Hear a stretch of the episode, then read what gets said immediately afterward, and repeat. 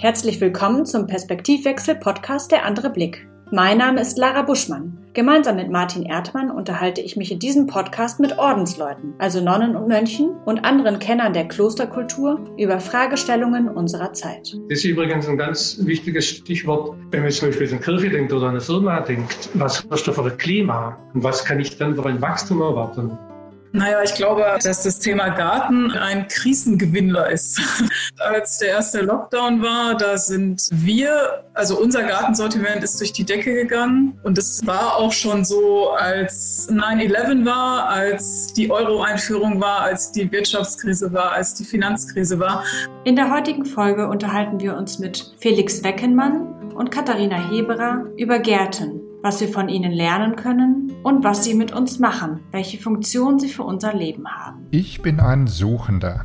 Diese Selbsteinschätzung kann man immer wieder einmal hören von Bruder Felix, dem schwebelnden Gärtnermeister der Benediktinerabtei Beuron. Vom beruflichen Standpunkt her hat er Tag aus, Tag ein mit Wachstum zu tun, sei es im Freiland oder im geschützten Gewächshaus. Diese beiden Charakterzüge zu suchen und Wachstum zu ermöglichen, die passen gut zu einem Mönch, besonders wenn sie in Kombination wirken können und in die Haltung des achtsamen Beobachtens führen. Und so wurde Bruder Felix einer, der nicht nur mit den Händen arbeitet und sich Gedanken um seine Gärtnerei macht, sondern er wurde ein nachdenklicher, reflektierter Mönch, der das Klosterleben in Beuron auch nach vielen Jahren immer noch als Privileg empfindet. Die letzten Jahre hatte er mehr und mehr Zeit seinem Hobby der Fotografie gewidmet, sei es in der Natur oder auch mal auf Fotosafari in Berlin. Wenn man mit ihm zu tun bekommt, dann merkt man schnell, dass sein Klostername Felix, der Glückliche, passender nicht sein könnte. Mit langem Atem an einer Passion dranbleiben, tiefer bohren und zugleich immer wieder neue Ideen zutage fördern, das kann Katharina Heberer. Die gebürtige Siegnerin mit einem Fabel für das Ruhrgebiet und ihren Wohnort Dortmund hat seit vielen Jahren eines der erfolgreichsten Gartensortimente Deutschlands entwickelt und gestaltet. Ob es um Pflanzen geht, um Blumenzwiebeln, um Gerätschaften, Techniken oder gar Gartenmöbel, nichts ist der ausgebildeten Gärtnerin und Gartenbauingenieurin fremd. Ihr eigener Hinterhofgarten mitten in Dortmund ist ein kleines Paradies für angepasstes Grün, für Pflanzen, die genau dort in der Nische gedeihen und jeden Besucher vergessen lassen, dass es rundum nur das Häusermeer der Innenstadt gibt. Ihr geballtes Wissen hat Katharina Heberer in einen Gartenratgeber gepackt, der beim Ulmer Verlag erschienen ist. In der Freizeit erkundet sie das Ruhrgebiet und ist leidenschaftlich gern mit dem Fotoapparat auf den Halden ringsum unterwegs denn sie hat die Flora auf diesen Schuttbergen des Kohlenabbaus für sich entdeckt und möchte gern eine Botschafterin dieser besonderen Welt sein.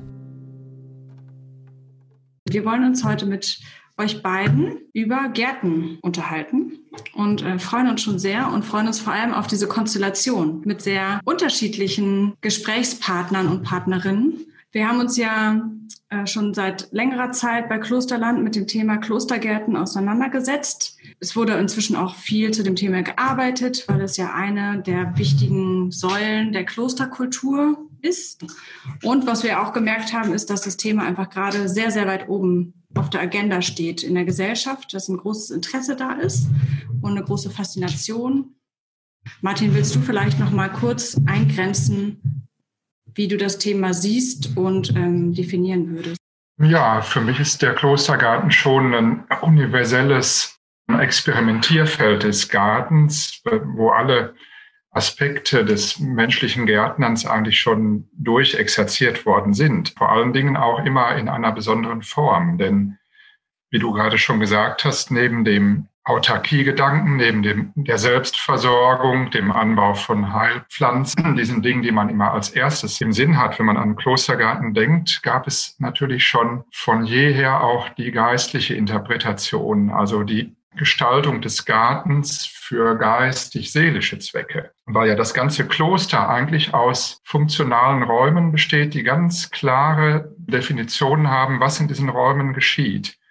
Das ist auch, glaube ich, ein Teil, der die Faszination des Klosters ausmacht, dass seine Räume funktional, aber auch sozusagen übernatürlich äh, interpretiert werden können. In dem einen Raum esse ich nur, in dem nächsten Raum wird nur gebetet, der dritte Raum ist nur für Versammlungen und so weiter. Das heißt also, man ist immer auch in einer ganz klaren Einordnung, wo man gerade in der Welt steht. Und genauso ist es für mich beim Klostergarten, wo es dann die verschiedenen Aspekte gibt, vom, vom Anbauen des Gemüses bis hin zum Erleben, dass man in der Schöpfung steht, mit Gott Kontakt aufnehmen, dem Schöpfer, ist schon ein ganz altes Motiv. Ich habe gerade noch so überlegt, dass mein erster Garten sogar auch ein Klostergarten war, denn da war ich erst zwei Jahre alt und hatte einen zwei Quadratmeter Garten in einem Klostergelände mit Sauerampfer bebaut. Und dort gab es auch echte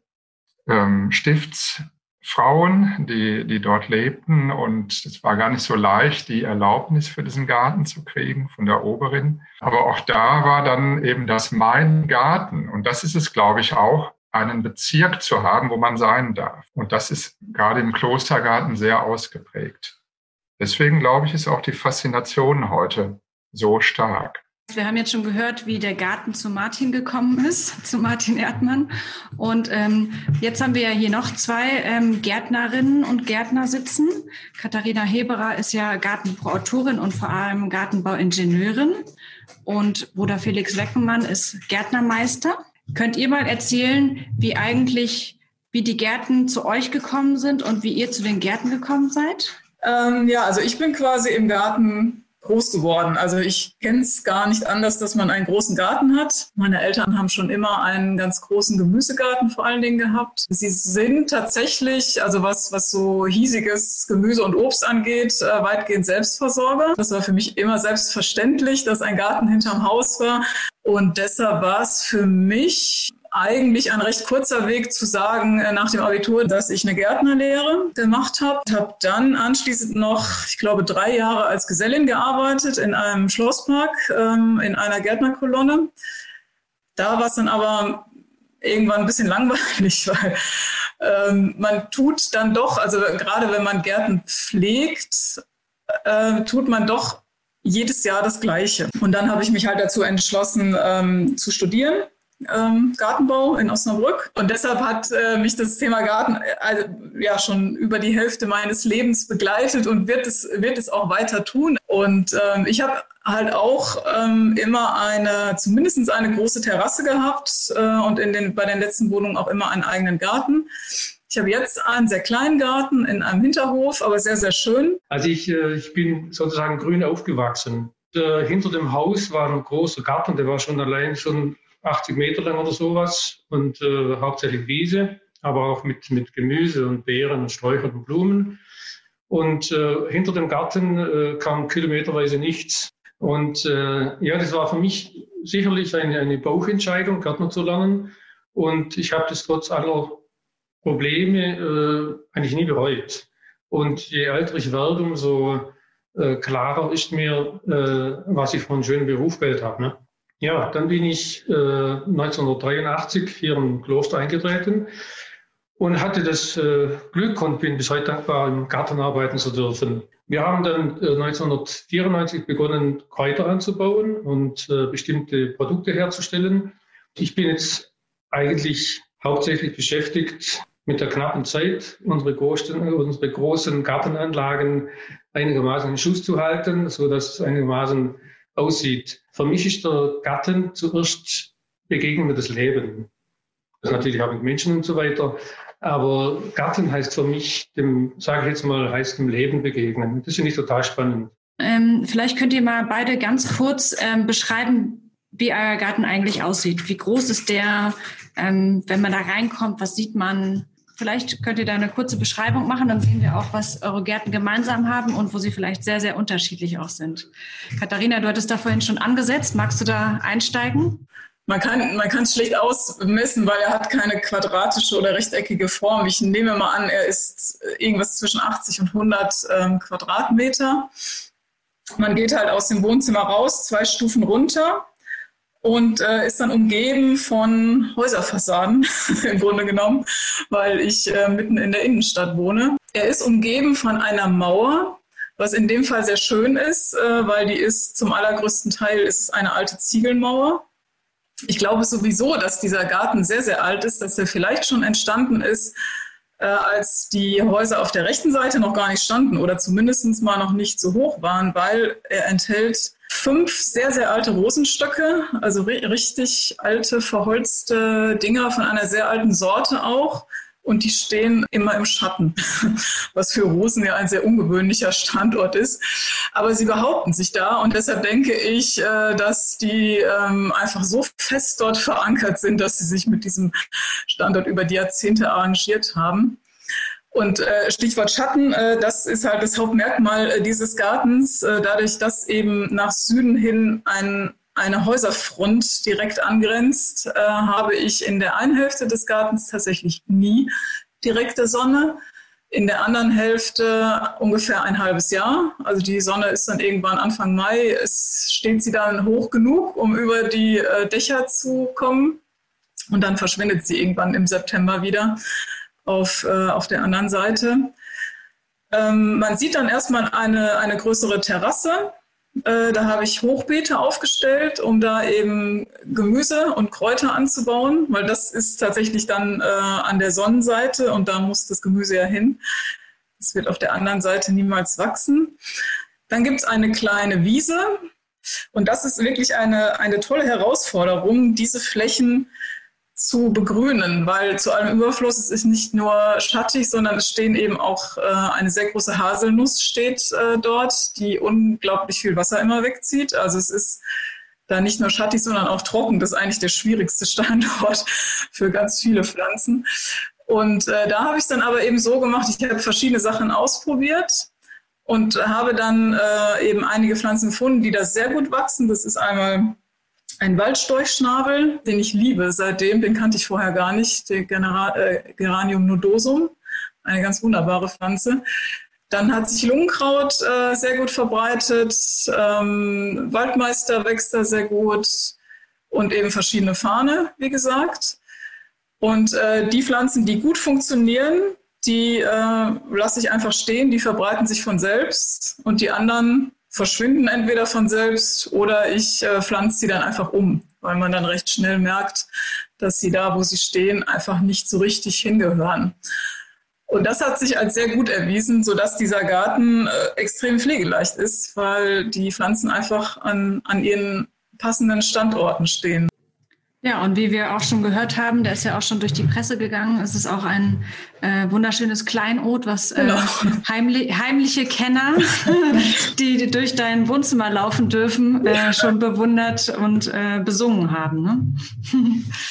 genau, ja, er war äh, vor zwei Jahren in der Schöner Wohnen war ein Bericht über den Garten und äh, in diesem Jahr waren die Ruhrnachrichten da, die, die eine der örtlichen Tageszeitungen und ja, haben schön. da einen kleinen Bericht. Ich erinnere mich an das Buch Der geheime Garten, wenn du von deinem Garten erzählst. Ja, ja, das war auch wirklich so. Als ich die Wohnung angeguckt habe und als wir dann in den Garten rausgingen, äh, war ich auch ganz verzaubert eigentlich von diesem, von diesem ummauerten Garten und habe mich direkt so ein bisschen rein verliebt.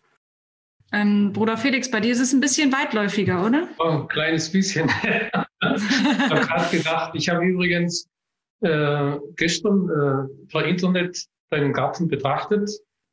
Den gibt nach zwei, drei Klicks, ist man in, dein, ich, ist man in deinem Garten drin und ich war sofort verzaubert. Ja. Nee, wunderschön. Ja. Ich beneide dich wirklich um dieses Fleckchen Erde. Ja. Das ist wirklich ein Kleinod. Ja. ja, bei uns sieht es vollständig anders aus.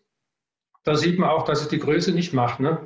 Also wir haben verschiedene Gärten. Insgesamt sind es in, in, im Klausurbereich ich weiß es nicht, zwei, drei Hektar vielleicht sowas, ja. Also ein Garten, der sogenannte Kreuzgarten, der ist 70 mal 30 Meter. Der ist so äh, gestaltet, wie man sich einen üblichen Klostergarten vorstellt, mit Druckshecken und in der Mitte ein Brunnen. Und äh, wo ich gekommen bin, hat man auf diesen Feldern noch Gemüse angepflanzt und hat den Platz nicht mehr gebraucht. Dann hat man, dann hat es zum Teil schrecklich ausgesehen. Und wir sind dann hergegangen Anfang der 90er Jahre und haben das eingesät und da war ein guter Landschafts- und Gartenplaner hier.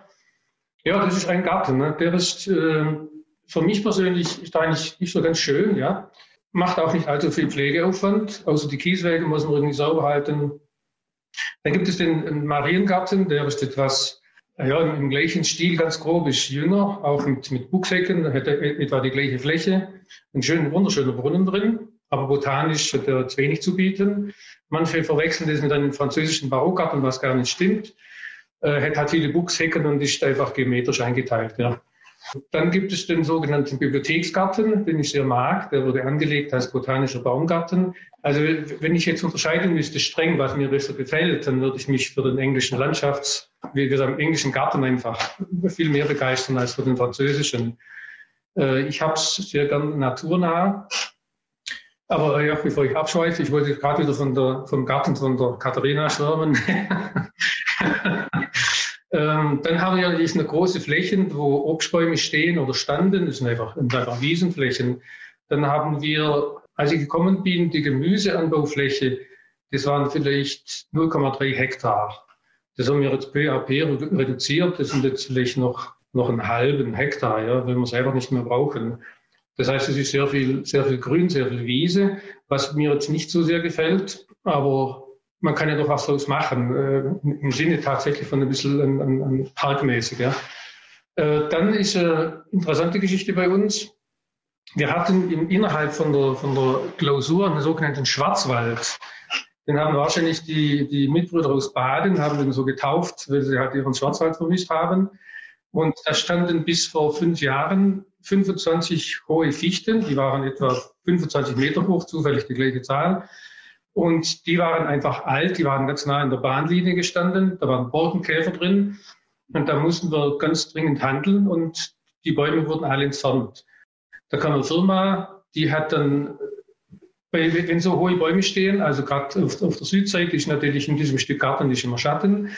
Das war an sich ein ganz schöner Platz, aber ähm, die Bäume müssen halt weg. Und dann war die Frage, was machen wir da? Das ist ein Stück, das ist vielleicht, das ist ein Dreieck, die lange Seite ist vielleicht 80 Meter, die kurze vielleicht 30. Ja, jetzt haben die Bäume gefällt und dann war die Frage, was machen wir da? Wir haben kein Geld und äh, keine Zeit. Und dann kam eine Firma, die die Bäume weggemacht hat, die hat einen Forstmulcher testen wollen. Das heißt, der hat alles niedergemulcht, was irgendwie noch stand. Da war nachher nur noch Braun und, und Humus. Ja, die Natur äh, tut, was sie tut. Und im Laufe des Frühjahrs, also gefällt haben die im Winter, im, im Februar, im Laufe des äh, Frühjahrs äh, kamen da wieder ganz frech irgendwelche Pflanzen, die sich hatten, die sich aber nicht unterkriegen lassen. Ja. Und ich habe immer noch gedacht, ob man daraus machen könnte, aber dann, da wir keine Zeit hatten, hat sich äh, das Stück Land selber geholfen. Und das ist für mich jetzt ein wunderbares Beispiel, was daraus wird, wenn man, wenn man mal die, die Natur machen lässt. Für mich ist das ein, ein wunderschöner Ort, geworden. Da sind jetzt zum Beispiel, gibt es auch Haselnuss, die ich auch nicht sehr mag, oder, oder Weiden. Äh, es, es, entsteht einfach ein, äh, ja, ein, es entstehen neue Räume in diesem, ihnen ist das mhm. mal diesen, dieses Stück Land jetzt einen eigenen Garten und wie die Natur sich da selber hilft. Das ist hochinteressant. Und so ist jetzt ein Stück Land entstanden, das für mich ein Experimentierfeld ist. Wie lange bist du jetzt schon ähm, in diesen Gärten? Wie lange bist du schon da? Seit 1983. Ja, ist ja ungefähr eine ähnlich lange Zeit, die ihr schon beide mit euren, mit dem Thema Garten ähm, euch auseinandersetzt. Ähm, wie ist es denn, dass diese Gartenbiografie, Katharina, du hast ja jetzt verschiedenste Gärten wahrscheinlich gehabt und vielleicht immer das eine oder andere mit umgezogen, aber hängt die persönliche Biografie und die Gartenbiografie zusammen? Also Anders gefragt, äh, Bruder Felix, hättest du auch vor 15, 20 Jahren ähm, ähm, dir zugetraut, sowas einfach sein zu lassen und dem Raum zu geben? Oder wärst du da noch anders rangegangen? Also ich wäre vor 15 Jahren wahrscheinlich anders rangegangen. Kommt immer darauf an, was für Möglichkeiten das man hat. Ich fotografiere seit, seit zwölf Jahren jetzt. Ich habe das entdeckt durch einen Zufall, dieses, äh, dieses Hobby, und äh, sehe die Welt mit anderen Augen. Ich habe da auch viel Botanik fotografiert und so weiter. Und ich glaube, dass also persönliche Entwicklung, und ich habe das bei mir gemerkt, ich habe äh, diese Geschichte mit den Kräuterprodukten, das begann ja 1994 und ich habe zehn Jahre äh, da sehr viel Kraft investiert äh, in diese, diese Produkte, in diese Vermarktung und so weiter. Das ist auch sehr gut bis heute. Aber irgendwann habe ich gemerkt, das ist eigentlich gar nicht meins. Ich bin kein Geschäftsmann eigentlich. Und äh, ja, äh, irgendwie äh, funktioniert es aber ganz gut äh, zu meinem Leidwesen, darum muss ich es weitermachen. Aber ich bin ähm, eigentlich viel mehr, viel lieber tatsächlich, ich sage mal jetzt wirklich im Garten, also im weitesten Sinn, wo das, wo, wo, das, wo das Leben ist, wo sich, wo sich was verändert, wo sich was tut, wo man was beobachten kann. Und das ist für mich ein, ein, ein Spiegel für mein, für mein eigenes Leben. Ja.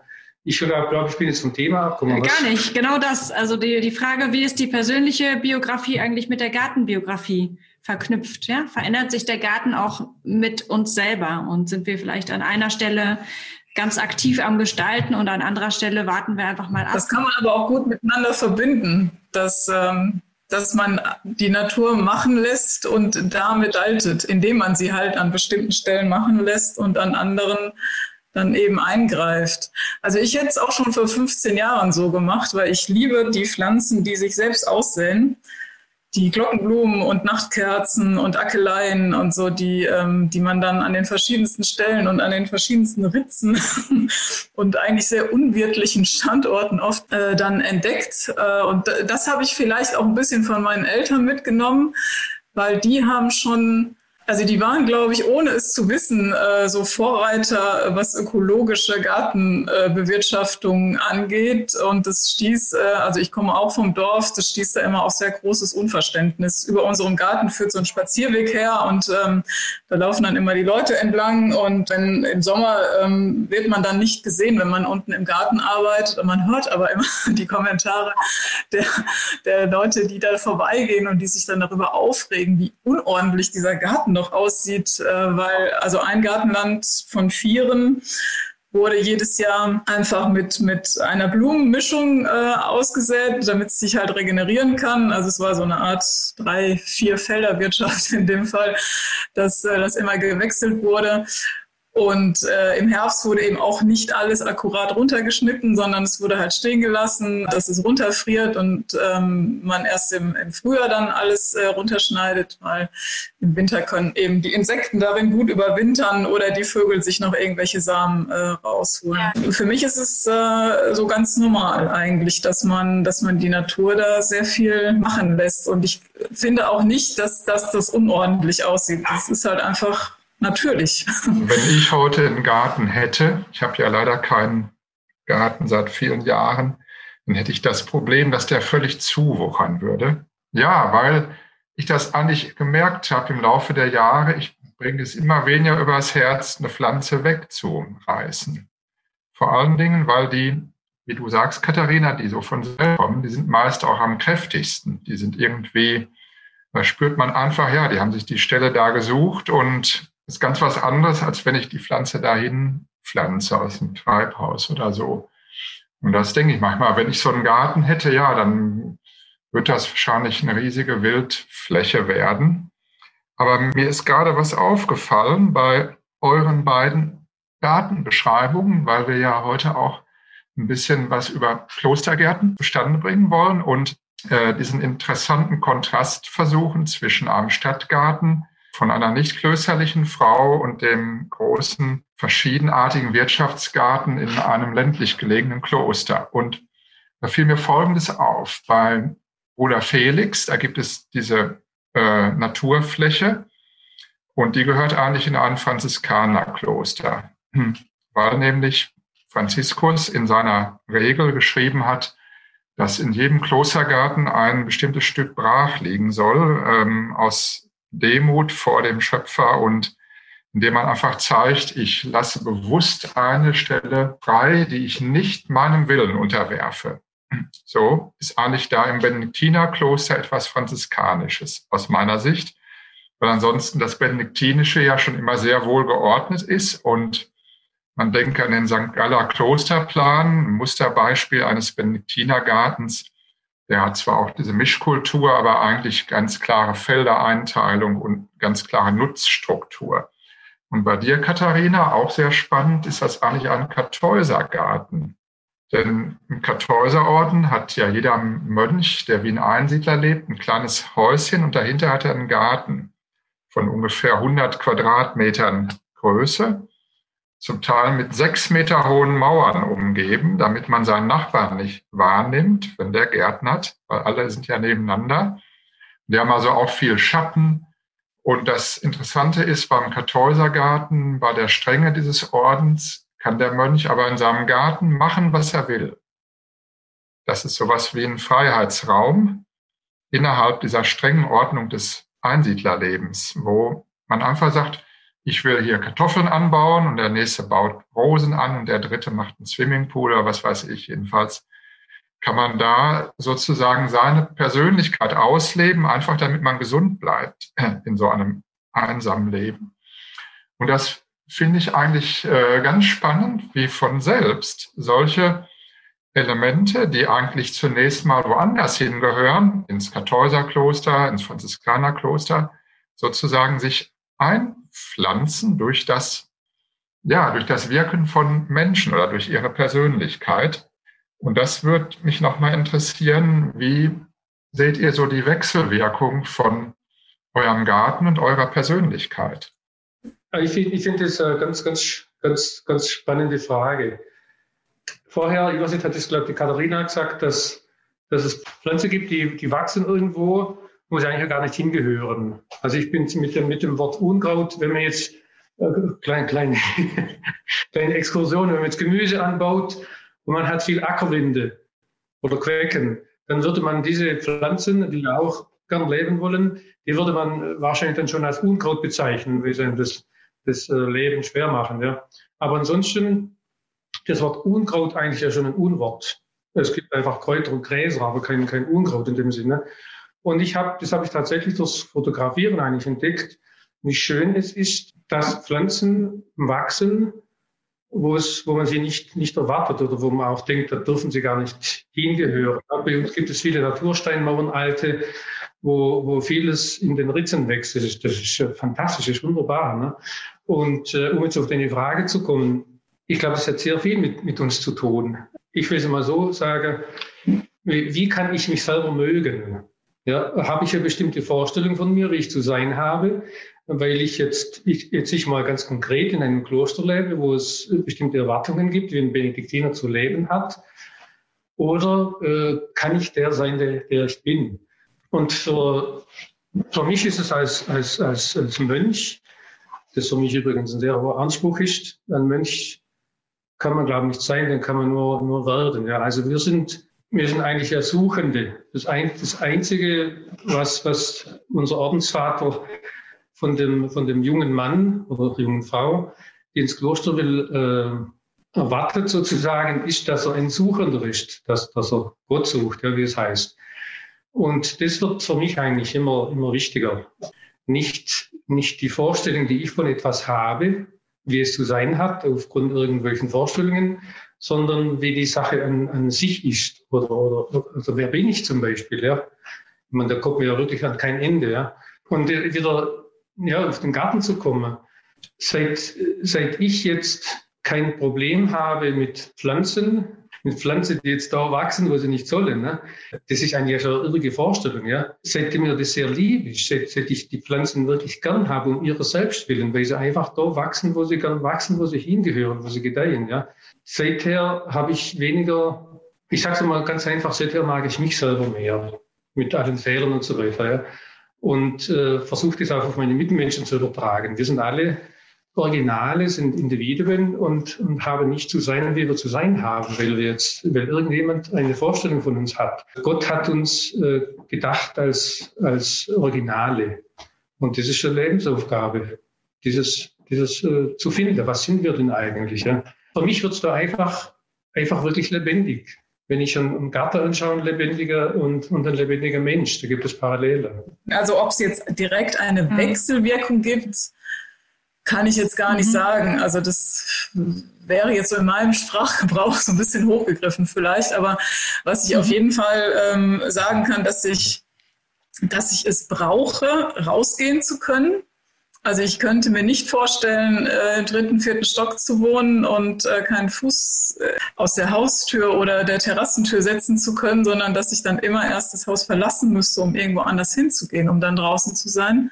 Aber ich überlege tatsächlich, also mir, mir fehlt ähm, so ein bisschen Raum tatsächlich. Also ich glaube, in den nächsten Jahren wird es dann ein anderer Wohnort sein. Vielleicht auch auf einem Hausboot mit ein paar äh, Hochbeeten auf dem Deck. Das wäre auch eine sehr, sehr schöne Variante, weil da hätte man drumherum den komplett freien Blick. Und der, wie gesagt, also der, der fehlt mir schon so ein bisschen, das muss ich sagen.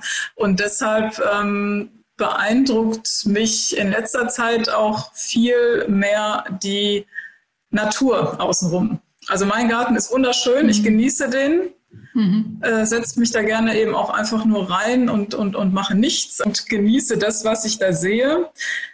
Aber beeindruckter bin ich äh, eigentlich von dem, was, was, was draußen so wächst in, auf so verschiedenen äh, Standorten. Ich würde gerne, um den Punkt vielleicht abzuschließen mit der Persönlichkeit, nochmal darauf eingehen, was für Funktionen und Wirkungen ja die Gärten auch haben. Also die Frage, wie nutze ich den Raum und wie fühle ich mich in ihm? Das haben wir schon ein bisschen anklingen lassen.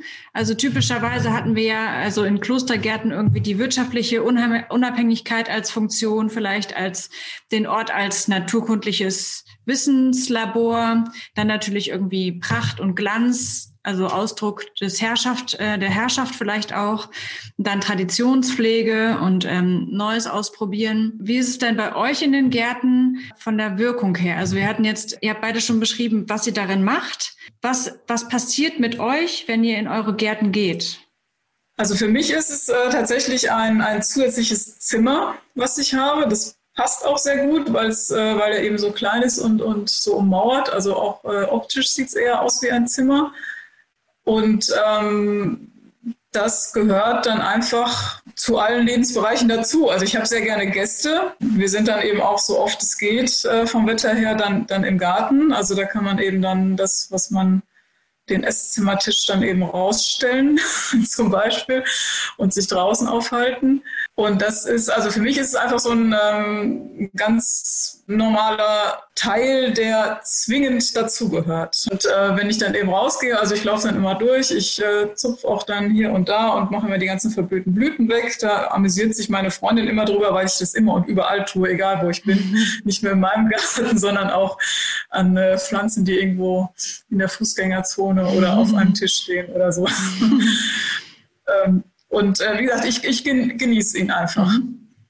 Und ähm, kann da eben so ganz viele Interessensgebiete dann eben auch äh, dann unterbringen. Also ich bin sehr gerne auf Flohmärkten zum Beispiel und äh, habe eben in dem, im Garten kann ich dann eben ganz viele alte Möbel dann auch unterstellen, sehr schöne alte Gefäße. Äh, und ich gehe natürlich auch unheimlich gerne auf, auf Pflanzenmärkte und, und sammle dann, dann alles Mögliche zusammen. Und das alles könnte ich eben nicht tun, wenn ich überhaupt keine, ja. keinen Platz hätte, um, um die also Sachen auch ein Raum, auch, in dem du dich auch ähm, verwirklichen kannst. Ja, auf jeden Fall. Auf jeden ähm, Fall. Also ja, andere haben irgendwie einen Keller oder einen Kreativraum oder ein Arbeitszimmer und du hast noch einen Garten dazu. Genau, hm? genau. Wie ist es bei dir, Felix? Du hast ja ganz viele unterschiedliche Gärten. Haben die unterschiedliche Wirkung auf dich? Nutzt du dich tatsächlich auch unterschiedlich? Die, dieser eine Garten, wo ich gesagt dieser Mariengarten, wo, wo noch, noch als Vorbild den französischen Barockgarten hat, wo, wo, wo mir die Architektur spricht, da fühle ich mich jetzt nicht so wohl. Der, der, der Brunnen ist sehr schön, ja, aber ich fühle mich, fühle mich auch wohl, aber ich fühle mich jetzt in einem Kreuzgarten, wo, wo es mehr, mehr Sträucher gibt und so weiter, wohler. Und ich fühle mich eigentlich umso wohler. Also ich habe es gern, wenn ich irgendwo durchgehe und, und, und irgendwelche Ranken hängen mir ins Gesicht und ich gehe da durch und ich habe einfach Pflanzen unglaublich gern. Ich streiche den Pflanzen über, über die Blätter und, und denke, das ist ein, ein einziges Blatt, das ist ein Wunderwerk. Da stecken tausende von Zellen, das sind alles, das ist ein Wunderwerk, sowas. Ja. Und mir geht es, wie der Martin auch gesagt hat, mittlerweile so, dass ich dass es mir bald schwerfällt, äh, irgendwelche Pflanzen zu entfernen. Aber einfach zu sehen, dass da eine Kraft ist, die etwas von sich aus gestaltet. Und zwar so gestaltet, dass es funktioniert. Ich finde es, fand es ganz interessant, wo die Katharina gesagt hat, dass an einer Stelle in ihrem Garten, wo das ganze Jahr eigentlich keine Sonne hinkommt, sich Rosen äh, einfach angepasst haben. Ja. Das ist bei Pflanzen äh, oft zu beobachten, wenn sie, wenn sie in ihrem Bereich des Möglichen liegt, dann, dann tun sie das. Ne? Das sowas zu beobachten, das ist einfach wunderbar. Ja? Einfach zu sehen, was, was macht eigentlich die Natur. Martin, ähm, wenn wir jetzt nochmal darauf zurückkommen, ähm, über diese, also die Wirkung der Gärten und nochmal auf die Klostergärten, im, im Allgemeinen vielleicht gucken. Da gibt es ja jetzt gerade diese sehr, sehr große Faszination in der Gesellschaft, dass alle Leute, ich erinnere mich auch daran, Bruder Felix, dass du mal gesagt hattest, die Leute luken, luken dann fast irgendwie durch jede Ritze, um irgendwie diesen geheimen Klostergarten sehen zu können, weil er eben so eine große Faszination ausmacht. Es ist ja auch ein Sinnbild der Schöpfung, des Paradieses, so ein Garten. Kannst du da noch was zu sagen, wie diese Faszination sich jetzt heutzutage erklären lässt? Ja, zum einen natürlich durch das Verborgene. Das ist ganz klar. Dass, also jeder hat etwas in sich, dass er eine Hoffnung in sich trägt, wenn er durch ein Schlüsselloch guckt, ein Ritz oder so, dass er dort etwas findet, was wunderbar ist, was faszinierend ist. Es ist ja auch kindlich. Also insofern glaube ich, das ist schon, da steckt schon im Menschen drin, denn niemand guckt ja durch ein Schlüsselloch, weil er dort den Horror vermutet vielleicht ein paar Leute auch, aber im, im Allgemeinen guckt man da durch, weil man etwas Zauberhaftes sehen möchte. Und gerade das Kloster hat ja von der Semantik, von der Wortbedeutung her sehr viel mit Garten zu tun. Denn Klaustrum, das Verschlossene, und Garten, der Hortus, ist ja das Umschlossene, also das Eingefriedete im Grunde genommen. Auch interessanterweise im Russischen kommt dann davon wieder das Wort Stadt. Das Wort Stadt im Russischen ist aus Garten entstanden, äh, indogermanisch. Also es hat aber alles etwas damit zu tun, dass es einen Bezirk gibt, der sozusagen friedlich ist, der umhegt ist, wo man eine Geborgenheit findet, und so etwas. Und eigentlich müsste man ja meinen, in der heutigen Zeit hat man ja auch Städte in Hülle und Fülle und dort sind Häuser und auch in den Häusern kann man ja Geborgenheit finden in seiner eigenen Wohnung. Wahrscheinlich genug zu sein, weil die Natur irgendwie unnatürlich weit weg ist. Und ich glaube, diese, auf dieser Grenze zu stehen, äh, und da durchzuschauen und jetzt zu hoffen, Mensch, da sehe ich jetzt zum Beispiel einen ganz tollen Rosenstrauch oder an der Malteser Villa im Vatikan, äh, am Aventin, da sieht man den Kuppel vom Petersdom, wenn man da durch dieses Schlüsselloch guckt. Da ist auch ein Garten davor, sieht man erst diesen Garten, dann diese Kuppel. Also ich glaube, das hat damit zu tun, mit dieser Faszination. Dann kommt was anderes hinzu, meines Erachtens. Und das ist natürlich die Frage, wie kann man sich wieder begründet hinwenden zur Natur. Ich glaube, das ist auch bei einem Klostergarten etwas, was also im Bereich der Sinnsuche und im Bereich des, dessen, was immer mehr erkannt wird, im ökologischen, da treffen sich, glaube ich, diese beiden Faktoren. Was nicht, wie seht ihr das, Felix oder Katharina? So ein ja, Garten als Berührungselement von, von Gegenwart und Sehnsucht von dem, was mal war oder von, von Sehnsucht nach Heilung oder sowas? Naja, ich glaube, ähm, also ich weiß es ja von, äh, von meiner Arbeit, dass das Thema Garten ein schon immer, also seit ich dabei bin, ein Krisengewinnler ist, sozusagen. Das hatte man jetzt dieses Frühjahr natürlich ganz krass gemerkt, als der erste Lockdown war. Da sind wir, also unser Gartensortiment ist durch die Decke gegangen. Und ich habe es aber eben auch von allen Gärtnern gehört, mit denen ich zu tun habe. Die haben ihre Webshops für Wochen lang ausgeschaltet, weil äh, die überhaupt nicht mehr hinterherkamen hinter der Nachfrage. Die sind komplett leer gekauft worden. Da stehen überhaupt keine Pflanzen mehr teilweise oder standen äh, dann am Ende des Frühjahrs. Und es war auch schon so, als, als 9-11 war, als die Euro-Einführung war, als die Wirtschaftskrise war, als die Finanzkrise war. Da war es immer so, dass äh, das Garten davon völlig unberührt war, beziehungsweise eher, eher gewonnen hat. Und ich glaube, dass zum einen, äh, dass so ein Garten so was Verlässliches hat, wo man sich hin zurückziehen kann das gilt für die Wohnung, das gilt aber eben auch für den Garten. Also als ich, als ich studiert habe, was ja jetzt schon einige Zeit her ist, da gab es äh, diesen Trend äh, Cocooning, der tauchte da zum ersten Mal auf. Und diesen Trend äh, kann man jetzt eigentlich überhaupt nicht mehr Trend nennen, weil den gibt es tatsächlich immer noch. Der hat inzwischen seinen Namen gewechselt und der heißt jetzt Homing und äh, bezeichnet aber nach wie vor das, dass man sich zu Hause in seinen eigenen vier Wänden und in seinem Garten eben schön macht und sich ein bisschen von der ungewissen und krisengeschüttelten und globalisierten Welt ab abgrenzt und äh, eben genau weiß, was man da hat und äh, also dass es keine Einflüsse von außen geben kann. Und was eben noch dazu kommt, ist, dass viele Leute inzwischen wieder das Bedürfnis haben, und das merke sogar ich, weil, weil ich einfach viel zu viel im Büro sitze, dass man einfach draußen sein will, dass man irgendwas tun will, dass man am Ende des Tages auch irgendwas geschaffen haben will und nicht den ganzen Tag irgendwelche Zahlen in einen Rechner eingegeben hat. In Bruder Felix Worten, äh, endlich mal was zu schaffen nach der ganzen Arbeit, ne?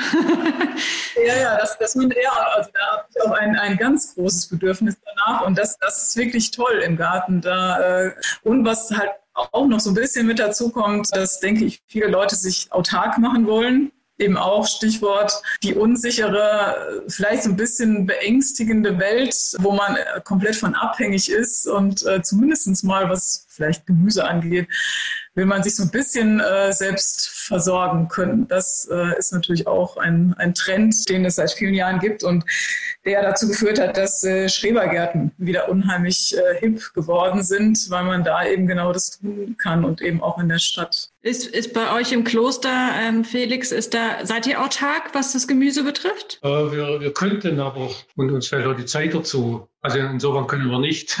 Also man müsste halt den Schwerpunkt verlagern, aber das, das Gemüse ist schon günstig zu kaufen, äh, wenn man es selber macht. Und dann ist natürlich schwierig, jetzt immer genau dieses Gemüse genau an dem Tag bereit zu haben, an dem es dann braucht. Da sieht man, dass die Küchenplanung heutzutage eben anders denkt. Die machen ihren Speiseplan und dann sollte da das Gemüse dazu passen. Geht natürlich nicht, ja. Und, und da dauert ein Konflikt dazu. Ja. ja, klar. Was mir aber vorher zu der Frage noch so komme, ist, mir, mir ist mal bewusst war, was, was, was mich eigentlich an Pflanze oder an Garten unter anderem fasziniert. Das ist, es, es gibt ja immer Garten, es gibt ja viele Pflanzen. Ja, es, es, gibt einjährige Pflanzen, die im Herbst kaputt gehen. Es gibt Stauden, es gibt Sträucher, es gibt Bäume. Gerade die, die äh, Sträucher und Bäume, die stehen ja jahrelang am gleichen Platz. Und äh, das scheint mir, also mir ist es schon wirklich so gegangen, eine gewisse Verlässlichkeit. Ja, wenn man so einen schönen Baum hat, einen schönen Strauch, der, äh, der wechselt ja sein Aussehen das Jahr mhm. hindurch. Ja. Er steht aber immer am selben Platz, ist eine gewisse Verlässlichkeit. Ja. Und was einem selber widerfährt, äh, das macht dieser Strauch eigentlich alles mit. Der steht immer am selben Platz und blüht immer zur selben Zeit. Äh, das ist ein Stück, ein Stück Verlässlichkeit. Man kann sich wirklich darauf verlassen. Das ist selbst beim Rasen, bei Stauden und so weiter. Ich glaube, dass das unbewusst ein bisschen was Anziehendes macht. Ja. Und das, das andere, was mir so geht zunehmend, ist, dass im Garten, man kann ja tätig sein und kann aber auch untätig sein. Es tut sich immer was. Und Garten lädt ja auch dazu ein, ja, ich sag's mal, wirklich klösterlich beschaulich zu werden, einfach mal zu schauen, ja, was ruhig zu werden, einfach zu betrachten, seine eigene Aktivität einstellen und einfach mal, mal zu schauen, was da ist. Mir kommt jetzt gerade noch die, die Frage auf, äh, wenn ich mich denn dann in diesem, an diesem Ort befinde, der vermeintlich äh, sicher, Sicherheit bietet und ähm, vielleicht auch äh, paradiesische Züge hat. Aber äh, in dem Moment, wenn ich jetzt ein, ein Gartenkennerin oder ein Gartenkenner bin, ähm, dann sehe ich ja zum Beispiel auch diese äh, stark zunehmende Trockenheit oder so. Das heißt, wenn ich dann genau beobachte, dann habe ich ja das Weltgeschehen direkt wieder zu meinen Füßen. Und ähm, dann kann sich das Blatt doch auch wenden. Und dann ist es gar nicht mehr so paradiesisch und beschaulich, sondern ich sehe vielleicht, äh, okay, wenn wir das jetzt mal im großen Stil denken, was passiert dann da gerade? Ja, das, das ist etwas, 2018 war dieses ganz trockene Jahr. Und der Martin hat mich besucht am, am 27. Oktober oder am 6. weiß ich nicht mehr. Auf jeden Fall am 27. Oktober kam der erste Landregen 2018, also bei uns hier im Süden. Und äh, ich habe im Lauf des, des Herbstes, bei uns hat es in dem ganz trockenen Sommer hin und wieder mal geregnet. Also nicht ganz so schlimm wie in anderen Gebieten, aber es hat wieder geregnet, aber im Oktober war dann extrem. Da haben wirklich die, die Bäume, die Sträucher, die haben alle gewelkt. Ich habe irgendwo mitgelitten, ich konnte es nicht sehen, ne? wie denn das Wasser fällt. Und du bist da machtlos. Man kann ein bisschen was gießen, aber man kann nicht die ganze Landschaft gießen. Und als dieser Landregen kam, da ich wusste gar nicht so richtig, wo es mir fehlt. Ich konnte es nicht, äh, keine Diagnose stellen sozusagen. Und als, als dieser Landregen kam, also wenn man den Regen riecht, dann war ich wieder gesund. Da hat es bei mir wieder gestimmt. Und ich habe jemand anderen, Bekannter von mir, der, der arbeitet im Wald, der hat zu mir gesagt, das war im, im Oktober, er hat zu mir gesagt, ich kann die Sonne nicht mehr sehen. Also Leute, die ein bisschen Sensus schon von Natur, die leiden darunter. Aber es ist natürlich allgemein ein Problem. Also wir haben dieses Jahr, hat es bei uns insgesamt recht viel geregnet. Und trotzdem gibt es Bäume, gab es im Juli, bei uns, das habe ich noch nie gesehen, hier im Donautal Buchen, die vertrocknet sind. Die sind regelrecht vertrocknet, die wurden braun, das habe ich noch nie gesehen. Wir haben Anfang April bei uns Gartenwege, die sind äh, nicht Anfang April, Ende April, Entschuldigung, äh, waren die vertrocknet. Das Gras war braun im April, das gab es noch nie. Und äh, es gibt ja so Prognosen, wenn das so weitergeht, wie der Wald aussieht, da wird es mir Angst und Bang. Weil da merken, ich denke, da merken viele Leute dann, was eigentlich die Natur für uns, für uns wichtig ist dass die so funktioniert, wie wir es gewohnt sind. Hier in Berlin haben die äh, Bäume Wassersäcke gekriegt diesen Sommer. Mhm. Und ich weiß nicht, ob letzten Sommer auch schon, aber davor garantiert nicht. Also das sind die ersten Jahre, wo das jetzt auch, mhm. wo nachgeholfen wurde. Mhm. Ja, also was mit den Wäldern passiert, ist tatsächlich tragisch. Da leide ich auch mit. Was Gärten angeht, denke ich, äh, da muss man halt einfach umdenken. Also das ist ja nicht so, dass es keine, keine Pflanzen gibt, die, die nicht damit zurechtkommen mit den neuen Bedingungen. Man wird sich vermutlich von ein paar Pflanzen verabschieden müssen. Dafür werden aber neue dann äh, kommen, die dann plötzlich hier äh, gedeihen können. Und man wird auf jeden Fall da Pflanzengesellschaften dann wieder haben, die damit klarkommen. Also in den Gärten hat man so ein bisschen auch selbst in der Hand, dass, dass man darauf reagiert und da gibt es aus meiner Sicht genügend Strategien, dass man damit gut über die Runden kommt. Also sei es, dass man, dass man den Boden immer bedeckt im Gemüsebeet, dass einfach nichts verdunstet, also dass man eben ständig eine Mulchdecke drauf hat, äh, dass man eben wirklich tatsächlich auch nur sparsam gießt, um die Pflanzen so ein bisschen dahin zu bringen, einfach lange, lange Wurzeln auszubilden äh, und dass sie sich ja sozusagen nicht darauf verlassen können, dass ständig jemand mit der Gießkanne kommt und dann nur so ganz oberflächlich wurzeln. Das geht ja alles es braucht so ein bisschen Zeit, aber man, man muss eben an, an verschiedenen Stellen umdenken. Und vom Rasen wird man sich wahrscheinlich auch auf Dauer verabschieden müssen. Da habe ich in diesem Jahr Berichte gelesen, dass das einfach äh, nicht zu schaffen ist. Der Pflegeaufwand ist viel zu hoch. Und das, was man dafür hat, ist, ist ja zugegebenermaßen eigentlich auch eine sehr unnatürliche Fläche. Dann geht der, geht der Trend da eben hin zu trockenverträglichem Magerrasen. Der ist sehr schöner, weil der viel schöner blüht. Der Rasen war ja mal ein herrschaftliches Symbol, weil man sich es leisten konnte, eine Fläche einfach nur mit Gras bewachsen zu lassen, ohne dass man da was Getreide oder Gemüse hatte. Das habe ich auch lange Jahre nicht gewusst, aber es ist, leuchtet unmittelbar ein, dass äh, der Rasen so entstanden sein muss, aus, aus so einer Repräsentationsfunktion heraus obwohl wir, Lara, ja auch mal eine Rasenbank gebaut haben im Kloster Bronnbach. Da ist ja eine Idee von Albert dem Großen, den man gar nicht als einen Gartenmenschen jetzt kennt, sondern als mittelalterlichen Gelehrten. Und der diese Rasenbank als, ja, als Markierung einer, einer kontemplativen Stelle eigentlich gesehen. Über diesem, diesem Repräsentationsrasen hat diese Rasenbank eine ganz andere Funktion. Sie, sie soll den Menschen zur Ruhe kommen lassen, fokussieren. Von da aus guckt man in die Welt eigentlich rein. Ne? Finde ich schon ganz spannend. Wie, wie schaut ihr denn in die Welt aus eurem Garten? Wir haben ja vorhin gefragt, warum schaut man in den Garten rein? Wie schaut man denn raus? Ja, und was können wir auch für die Welt vom Garten lernen, also wenn wir den beobachten? Ich glaube, du, äh, Felix, hast dich ja jetzt auch intensiv damit beschäftigt, dass man auch Organisationen vielleicht im Vergleich sehen kann zum Garten. Ja, es ist äh, der Frage nachgehend, was kann man von Pflanzen überhaupt lernen? Habe ich mich mal beschäftigt und dann haben wir ein Interview daraus gemacht und der erste Satz, den ich da gesagt habe, ist, äh, Wachstum kann man nicht machen. Ich kann zwar einen Garten gestalten, das kann ich irgendwie machen, aber das Wachstum als solches kann ich nicht machen. Wenn ich die fa falschen Pflanzen reinsetze, dann äh, geht es sowieso schief. Ich mache die Erfahrung, es ist gut, äh, von der Natur zu lernen. Wie macht das eigentlich die Natur? Die Natur funktioniert dadurch, dass es eine Vielfalt gibt. Und die Natur findet selber, was an den Standort passt. Da gibt es natürlich auch Konkurrenzkampf, dann gibt es verschiedene, verschiedenes Wetter, ist mal, mal nass und mal trocken. Die Natur möchte eigentlich immer alles begrünen, wenn es geht und findet eigentlich meistens einen Weg. Aber das wäre ein Stichwort für mich an, äh, Vielfalt, wenn es darum geht, was wir in Organisationen daraus lernen. Wenn man sich jetzt vorstellt, Monokultur, ich sage jetzt mal, der Leiter einer Organisation sagt einfach, so wird gemacht, zack, zack, zack. Äh, das kann ja vielleicht funktionieren, ja. Aber wenn man auf Vielfalt baut, wenn man das Potenzial, das in den Köpfen vieler Leute drinsteckt, benutzt, wenn man die denken lässt, wenn man die kreativ sein lässt, das wird doch mal spannend. Und da denke ich, da können wir was von der Natur was lernen. Die ist sehr, sehr kreativ, die sucht immer nach dem besten Weg. Und da geht es nicht darum zu sagen, der und der Baum hat recht, der setzt sich hier durch, sondern äh, das ergibt sich eigentlich vom Klima her. Das ist übrigens ein ganz wichtiges äh, Stichwort, wenn man zum Beispiel an Kirche denkt oder an eine Firma denkt. Was hast du für ein Klima? Und was kann ich dann für ein Wachstum erwarten? Gibt es denn auch den Klimawandel in der Kirche? Also ich, äh, ich denke, mit dem Klima, mit, der, mit dem Klima, das in der Kirche gerade herrscht, eigentlich äh, verkündet die Kirche eine, eine frohe Botschaft. Also haben ja viele Leute haben da äh, das Bedürfnis, glaube ich, oder viele Leute haben irgendwelche Probleme, Lebensprobleme, die ihrer ganz, ganz menschlicher, persönlicher Natur.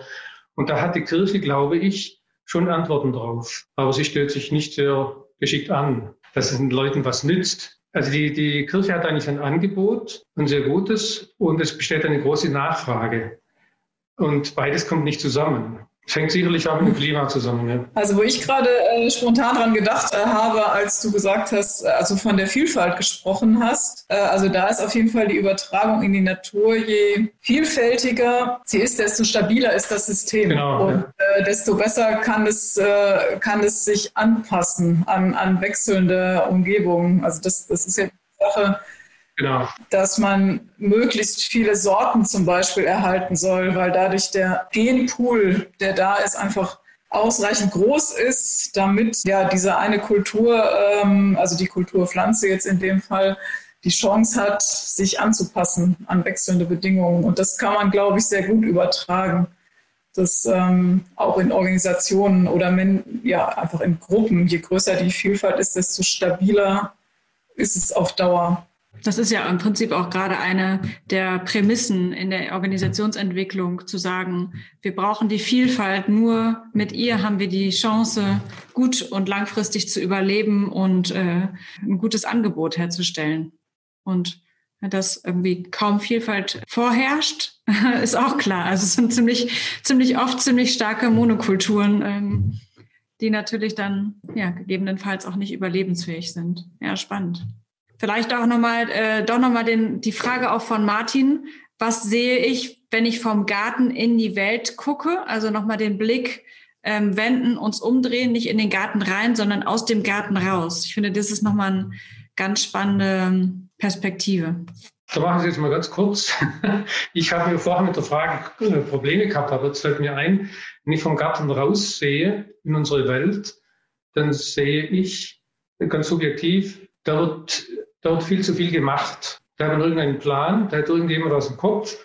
Äh, das ist alles Ideologie. Ich sage mal, alles ist etwas überspitzt, aber viel Ideologie. Und es gibt viel zu viele Macher, die sagen, ich weiß es, ich mache es, wir machen so und so. Und ähm, viel zu wenige, die, die einfach schauen, die, die nach Wahrheit suchen, die nicht ideologisch sind, die nicht parteipolitisch denken, sondern die nach Wahrheit suchen könnte man von der Natur lernen, meine ich. Ja. Also wenn, wenn ich es jetzt so ein bisschen direkter übertrage, wenn man aus dem Garten rausschaut, also ich schaue in der Stadt dann meistens direkt in andere Gärten rein. Und dann äh, vergleiche ich halt immer. Oder man sieht halt auch einfach so verschiedene Gartentypen. Da gibt es dann eben die, die nichts machen was aber in dem Fall dann nicht gut ist, also direkt hier gegenüber mein Garten, da ist nie jemand und es ist so eine wertvolle Fläche im Garten und ich denke immer, was für eine Schande. Warum kümmert sich kein Mensch um diese Fläche? Und dann gibt es halt die Gärten, die unheimlich kitschig sind, die äh, dekoriert werden mit den schlimmsten Dingen, die sehr künstlich wirken auch. Dann gibt es eben diese ganz fiesen Schottergärten, die ja leider um sich greifen wo es aber glücklicherweise inzwischen auch eine Gegenbewegung gibt, die ganz gut greift. Und äh, dann gibt es eben Pflanzen, wo ich dann denke, boah, toll, da, da kann ich mir einiges von abgucken und wo man dann selber auch noch von lernt. Ja, spannend. Auch spannend dieser Aspekt des Vergleichs, dass man dann sofort ähm, aus der eigenen Haustür oder aus dem eigenen Gartentor raus und sofort ja. im Vergleich auch ja, ist. Es wird alles sofort ähm, abgescannt. Ne? Auch wenn man vergleicht, so wie Katharina halt. Und auch da wieder eigentlich das Verbindende, die Pflanze. Ist da eine Pflanze? Wenn ja, welche? Könnte einer was tun für diese Pflanze? Und solche Fragen halt. Ähm, man sieht, dass das auch verbindenden Charakter hat. Aber ich glaube, das ist schon universell, was über Pflanzen läuft, weil halt die Geschichte der Lebewesen mit den Pflanzen begonnen hat, unter anderem oder jedenfalls untrennbar damit verflochten ist. Wir haben ja so viele Aspekte besprochen, die immer so ein bisschen gependelt sind zwischen dem Praktischen und dem Ideellen, zwischen der Arbeit, die man macht und der Interpretation. Wir haben ja seinerzeit mal ein Klostergarten-Symposion gemacht oder Workshop in Bonnbach. Und damals ging es um die Essenz des Klostergartens. Was ist eigentlich der Kern des Klostergartens? Es wirft natürlich zwei Fragen auf oder für mich zumindest zwei Fragen. Erstens mal, gibt es überhaupt den speziellen Klostergarten, der sich äh, durch ein ganz bestimmtes Merkmal so sehr von allen anderen Gärten unterscheidet, dass man ihn als Klostergarten kennzeichnen muss. Vielleicht den Kreuzgarten, den Bruder Felix schon genannt hat, eventuell als besonderen Subtypus der Gärten.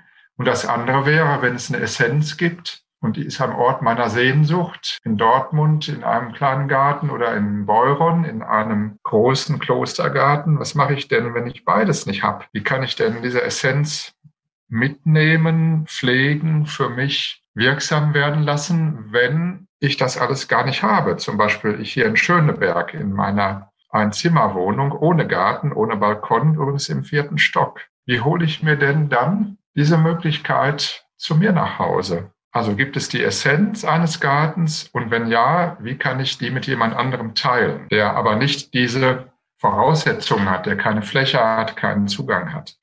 Was könnte man da machen? Was gibt es für Möglichkeiten? Also aus meiner, also mir ist jetzt spontan eingefallen, dann äh, musst du dir einen Flaschengarten machen. Ja, warum nicht? Hm. So ein, ein kleines äh, Mini-Biotop, äh, wo man dann ja eben auch auf ganz, ganz kleinem Maßstab einen kleinen Raum schafft, mhm. da aber dann tatsächlich ja auch sehr gut auswählen muss, welche Pflanzen äh, können da zusammen wachsen und wo wird dieser Flaschengarten stehen, in der Sonne oder eher mhm. im Schatten. Das äh, wäre so im ganz Kleinen, aber eigentlich denke ich, kann man es nicht nicht so richtig tun. Man sollte dann, glaube ich, sich draußen einen adäquaten Ersatz suchen. Mhm. Schöne Orte, wo man hinspazieren kann, wo man auch immer wieder hinspazieren kann und da dann auch eben verschiedene Jahreszeiten erlebt. Sich im Geiste da so seinen Raum abgrenzen, wo man immer wieder eintaucht. Ein schöner Gedanke. Ja, nicht nur im Geiste, mhm. tatsächlich auch ja. äh, im, mhm. praktischen mhm. Sinne. Aber so, dass, dass ich mir diesen Ort definiere und immer wieder begleite und da bin. Ja, Jahreszeiten. Genau. Ja. Auch mit Fotos zum Beispiel. Ja. Da mhm. habe ich, als äh, Bruder Felix das jetzt mehrfach erwähnte, also ich fotografiere auch sehr gerne und ich habe dieses Jahr unheimlich viele Fotos mhm. gemacht von meinem Garten und auch von anderen, äh, weil ich, also von meinem Garten vor allen Dingen deshalb, weil ich seit März im Homeoffice arbeite und äh, den Garten deshalb dieses Jahr nochmal ganz anders wahrgenommen habe, nämlich von morgens bis abends. Und in den Jahren davor war es halt immer so, dass ich eigentlich dann immer nur abends erleben konnte. Und da war dann zum Beispiel die Sonne schon weg. Das sind ja hier so spezielle Bedingungen. Da hatte ich dann eben nur am Wochenende den, den kompletten Tag, Tageslauf im Garten und in der Woche nur, nur abends. Und dieses Jahr war es ganz anders. Und äh, deshalb habe ich ganz, ganz viele äh, Bilder gemacht, weil die Motive, die, die waren dann dann auf einmal da. Die habe ich in den letzten Jahren gar nicht so, so wahrgenommen. Das war schon ganz interessant. Felix, kannst du denn eine, kannst du denn die, also könntest du die Essenz eines Klostergartens beschreiben? Ja, also jetzt im, wie der Martin gesagt hat, jetzt im, im Raum, im Zimmer, tatsächlich über, über Bilder geht sowas, glaube ich schon, ja, wenn man, dass man das sieht. Aber letztendlich kann man, kann man das, das Erleben im Garten nicht ersetzen. Es, es kommt ja, es kommen sämtliche Sinne dazu. Meine Temperatur war, was scheint die Sonne oder scheint nicht. Man, man, riecht ja was und so weiter. Und das kann man eigentlich nur draußen erleben. Ja. Wenn es aber jetzt absolut unmöglich ist, wenn man jetzt einfach an, an seine Wohnung gebunden ist, man ist irgendwie behindert oder irgendwas, dann wäre für mich jetzt, ich schaue gerade bei im Hintergrund eine Monstera, ne, eine Zimmerpflanze, dann wäre eine, eine Zimmerpflanze oder mehrere. Bei mir müssen das ein ganzer Trog sein oder da müsste äh, eine Zimmerpflanze tut sich auf, das ist schwer. Wenn der Luft so trocken ist, da müssen das viele sein, das entsprechend das Klima ist. Und äh, ich stelle mir jetzt mein Zimmer als ein Dschungel vor. ich habe tatsächlich neulich ein, ähm, ein Video gesehen, wo ein, ein Mann aus China ähm, während des Lockdowns gesagt hat, ich brauche jetzt ein Projekt und der hat komplett ein Zimmer in einen Inter Interiorgarten umgestaltet mhm. und hat äh, sich Hochbeete gebaut und alles Mögliche und da wirklich einen Garten draus gemacht. Äh, ganz, ganz spannend, ja. Problem ist, dass dann halt äh, dann vielleicht zu feucht wird, gell? Aber man kann sich das ein bisschen so reinholen, gell? Aber so, das, das Erleben draußen ist kaum zu ersetzen. Aber als Notbehelf natürlich, ja. Also jetzt nochmal zur, zur Essenz eines, ich weiß nicht, ob ein Klostergarten, ob man das jetzt so trennen kann. Ich glaube, ein Klostergarten wird zum Klostergarten, wenn ein Kloster drumherum ist. Man kann, man kann ihn irgendwie nachbauen, aber ich, ich glaube, ich, du weißt, Martin aber besser Bescheid, äh, ob es wirklich den absolut typischen äh, Klostergarten gibt. Ja, ich sage mal, unserer, wenn jetzt auf dem, äh, mit dem Brunnen ein Kreuz drauf und so weiter, dann muss es zumindest was Christliches sein. Aber so die Essenz überhaupt von Garten wäre für mich schon irgendeine Pflanzengesellschaft irgendwas äh, wächst, wo man einfach sieht, da ist äh, lebendiges Grün, würde ich mal sagen. Ne? Als ich jetzt, äh, als, als Martin gerade sagte, die Essenz, kam für mich gleich der Gedanke, dass ich davon ausgehen würde, dass die Essenz vielleicht die Stimmung ist. Also das, was der Garten mit mir macht, mhm. an, bei mir bewegt, wenn ich eintrete in ihn oder mich da länger aufhalte oder so. Mhm. Ja, und dass es wahrscheinlich eher nicht die, äh, die, die Form ist oder die Bepflanzung oder die Art und Weise, weil es gibt ja sehr, sehr unterschiedliche Klostergärten und es gibt auch sehr unterschiedliche andere Gärten. Und ähm, ja, das ist ja, da kann ja die Stimmung vielleicht zum Beispiel sogar ähnlich sein oder ganz unterschiedlich, aber die, die Art und Weise ist ja ganz gleich man muss ja auch immer sehen, wie, wie eng die Klosterkultur verwoben ist mit der allgemeinen Kultur, mhm. in der wir leben. Mhm. Und ich finde es immer so unglaublich schwierig abzugrenzen, zum Beispiel diese, äh, diesen medizinischen Bereich, das ist Klosterheilkunde, das ist weltliche Heilkunde. Und das war ja verwoben. Und eigentlich ist ja Kloster dann auch sowas wie in einem Brennpunkt. Im Grunde genommen kommt da die, die Kultur der Zeit in einem Brennpunkt zusammen oder kam mal zu bestimmten mhm. Zeiten auch intensiver zusammen wie unter einer Lupe. Deswegen ja auch, dass im Kloster alles sein soll, was man braucht. Garten, Mühle, Krankenstation, alles, was eigentlich eine Gesellschaft braucht. Ne? Also wenn man von Pflanzengesellschaft spricht, dann ist das ja auch eine Übertragung, entweder auf unsere Gesellschaft oder umgekehrt. Und so ist das ein Kloster für mich was, wo man sagen kann, ja, wenn du jetzt diese Epoche, äh, und das gilt vor allem für frühere Epochen, studieren willst, dann geh mal in ein Kloster, da wirst du alles finden, was die Epoche ausmacht, was, was an Tradition und an Innovation da ist. Und du kannst nicht unbedingt sagen, diese Innovation kommt jetzt nur durch das Kloster, sondern die kommt durch die Konzentration an diesem Ort. Das ist, glaube ich, für mich das Spannende daran. Und so wäre so eine Essenz von dem Klostergarten für mich immer wieder auch wahrscheinlich mit dem Ort selbst verbunden, wie Felix schon gesagt hat. Es muss Kloster drumherum sein. Und das macht ja dann eigentlich diese Vielfalt aus, dass du am Ende nicht sagen kannst, kennst du einen Klostergarten, kennst du alle. Und kennst du einen Menschen, kennst du alle. Ja, kennst du einen Stadtgarten, kennst du alle. Das ist eigentlich nicht der Punkt. Und selbst die Kartäusergärten, die ja alle nebeneinander liegen, wo niemals der eine Mönch sieht, was der andere Mönch für einen Garten hat, das ist fast ausgeschlossen, sind doch total unterschiedlich, wenn man mit einem Hubschrauber drüber fliegen würde. Und ich glaube, das ist halt für mich die Essenz, dass sich etwas konzentriert, dass etwas Typisches sich zeigt an einem ganz bestimmten Ort, aber das bedeutet nicht, dass nicht an einem anderen Ort etwas anders Typisches sich zeigen könnte. So wie Katharina da rüber guckt und sie sagt, Mensch, das sieht ja anders aus als bei mir. So würde ich das nicht machen. Oder aber hätte ich doch Zugang zu dieser Fläche. Also ich glaube, das ist der Kern von, von so etwas wie Klostergarten. Das heißt ja aber auch, in anderen Worten vielleicht, dass das Besondere von jedem Garten das Zusammenspiel ist von der ähm, von dem. Ort, also die die die Natur, die schon da ist, die die Rahmenbedingungen gibt und ja. der Menschen, die, sie, die das geprägt haben, oder? Ja, äußere Bedingungen, Klima, Botanik, äh, dann gestalteter Ort, Mensch, der da drin arbeitet. Und dann gibt es doch immer wieder eine Kommunikation. Und das machen die Pflanzen. Kommen zwei Gärtner zusammen, die kommunizieren über Pflanzen. Ne? Das, dann hat man direkt den Draht zueinander, obwohl man total unterschiedliche Meinung haben könnte. Ja, vielen Dank erstmal bis hierhin. Gibt es noch ein Thema, noch was, was, wo ihr sagt, das muss noch raus in die Welt, da müsst, möchtet ihr noch drüber sprechen?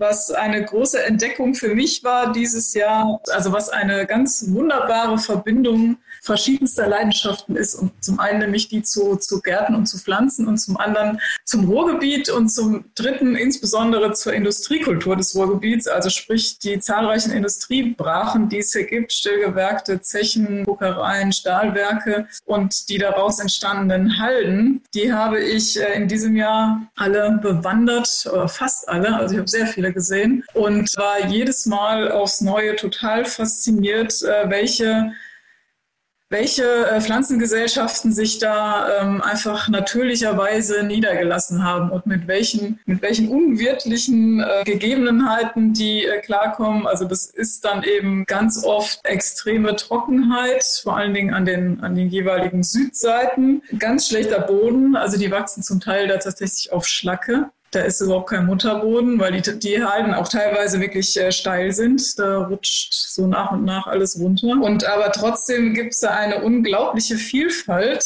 äh, an Pflanzen und wirklich das ganze Jahr durch. Ich war jetzt vor zwei Wochen noch in Mörs auf der Halde und äh, da stand immer noch mein mein Held des Jahres, das schmalblättrige Kreiskraut. was ich vorher auch nicht mit Namen kannte. Ich habe es dann irgendwann mal nachgeschaut. Eine kleine Pflanze, also ungefähr 10 Zentimeter hoch, blüht leuchtend gelb, hat so, ja, so ein schmales, filigranes Laub wächst wirklich überall und es blüht eben auch äh, nach wie vor. Also es blüht auch noch äh, Anfang Dezember. Und es hat schon im Juli geblüht äh, und man saß wirklich äh, an, also das war wirklich überall da, äh, umgeben von, von ganz unterschiedlichen äh, Pflanzen. Also auf einer Halde in Bottrop äh, ist alles voller Sanddorn zum Beispiel. Äh, die ganze obere Kuppe war voller Sanddorn. Dann gibt es unheimlich viele Rosen auf, auf den Halden. Also es gibt wirklich Flächen, die sehen aus wie auf dem Mond. Aber da wachsen trotzdem äh, überall äh, kommen Pflanzen raus. Es gibt auf der Halde Rungenberg in Gelsenkirchen gibt es eine Fläche, da haben sich Akeleien ausgesät ohne Ende. Da ist ein einziges Akeleienfeld. Und äh, das waren halt alles so, ähm, so Überraschungen. Also ich meine, man geht um, man kommt um die Ecke sozusagen und steht auf einmal vor, ja, vor Hunderten von Akeleien oder an einer anderen Stelle entdeckt man auf einmal eine, eine Fläche, ähm, da wurde noch äh, Abraum abgelagert, die war also relativ frisch. Diese Erde war auch äh, ständig noch durchwühlt. Da war alles voll mit, mit, mit Kamille und zwar mit einer unheimlich großblütigen Kamille, die ich vorher noch nie gesehen habe. Die hat diese Stelle komplett in Beschlag genommen, was wahrscheinlich im nächsten Jahr schon wieder ganz anders aussehen wird. Also da bin ich wirklich von einem Begeisterungstaumel in den nächsten gefallen. Und das äh, kann ich jedem nur empfehlen. Ja, ich möchte mich da anschließen. Ähm, mir fällt da einfach dazu ein, äh, wie man, ich habe das einmal gesagt, für mich persönlich, ich bin ein, ein, kein Macher, sondern ein Beschenkter.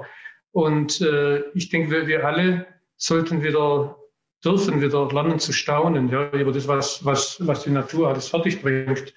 Äh, heute ist ja so, so vieles so, so negativ. Man sieht ja so vieles negativ, auch weil, weil der Mensch halt sich überall, überall als, als Macher gebärt, der, der weiß, wie es zu sein hat und so weiter. Und man sieht ja, dass vieles kaputt geht. Ja. Bei allem, was man so hört, das mich traurig macht, bin ich so von, meinem, von, meinem, von meiner Grundausstellung immer optimistisch. Ich sage das mal ganz krass, die, die Erde braucht den, den Menschen nicht, aber wir brauchen die Erde. Und vielleicht lernen wir das einmal, dass wir, von, von, dass wir auf die Natur schauen können und, und lernen können und staunen, was die Natur alles fertig bringt. Und dass wir nicht gegen die Natur arbeiten, sondern mit der Natur da hätten wir es alle eigentlich viel leichter und schöner. Ja. Wir müssen das Leben nicht, nicht neu lernen. Das ist alles schon da. Ich glaube, das war ein ganz schönes Schlusswort. Vielen Dank. Vielen Dank euch für dieses äh, schöne Gespräch. und ähm, die unterschiedlichen Perspektiven, die sich dann doch immer sehr in der Mitte wieder getroffen haben und sich gut ergänzen konnten. Ja, vielen Dank, hat viel Spaß gemacht. Dann wünsche ich euch einen schönen Abend, kommt gut in die Nacht und wir hören und schreiben uns ganz bald. Danke, tschüss. Die nächste Folge ist eine Spezialfolge, in denen wir die Lebensweisheiten unserer Gesprächspartnerinnen und Partner, der Mönche und Nonnen, mit euch teilen.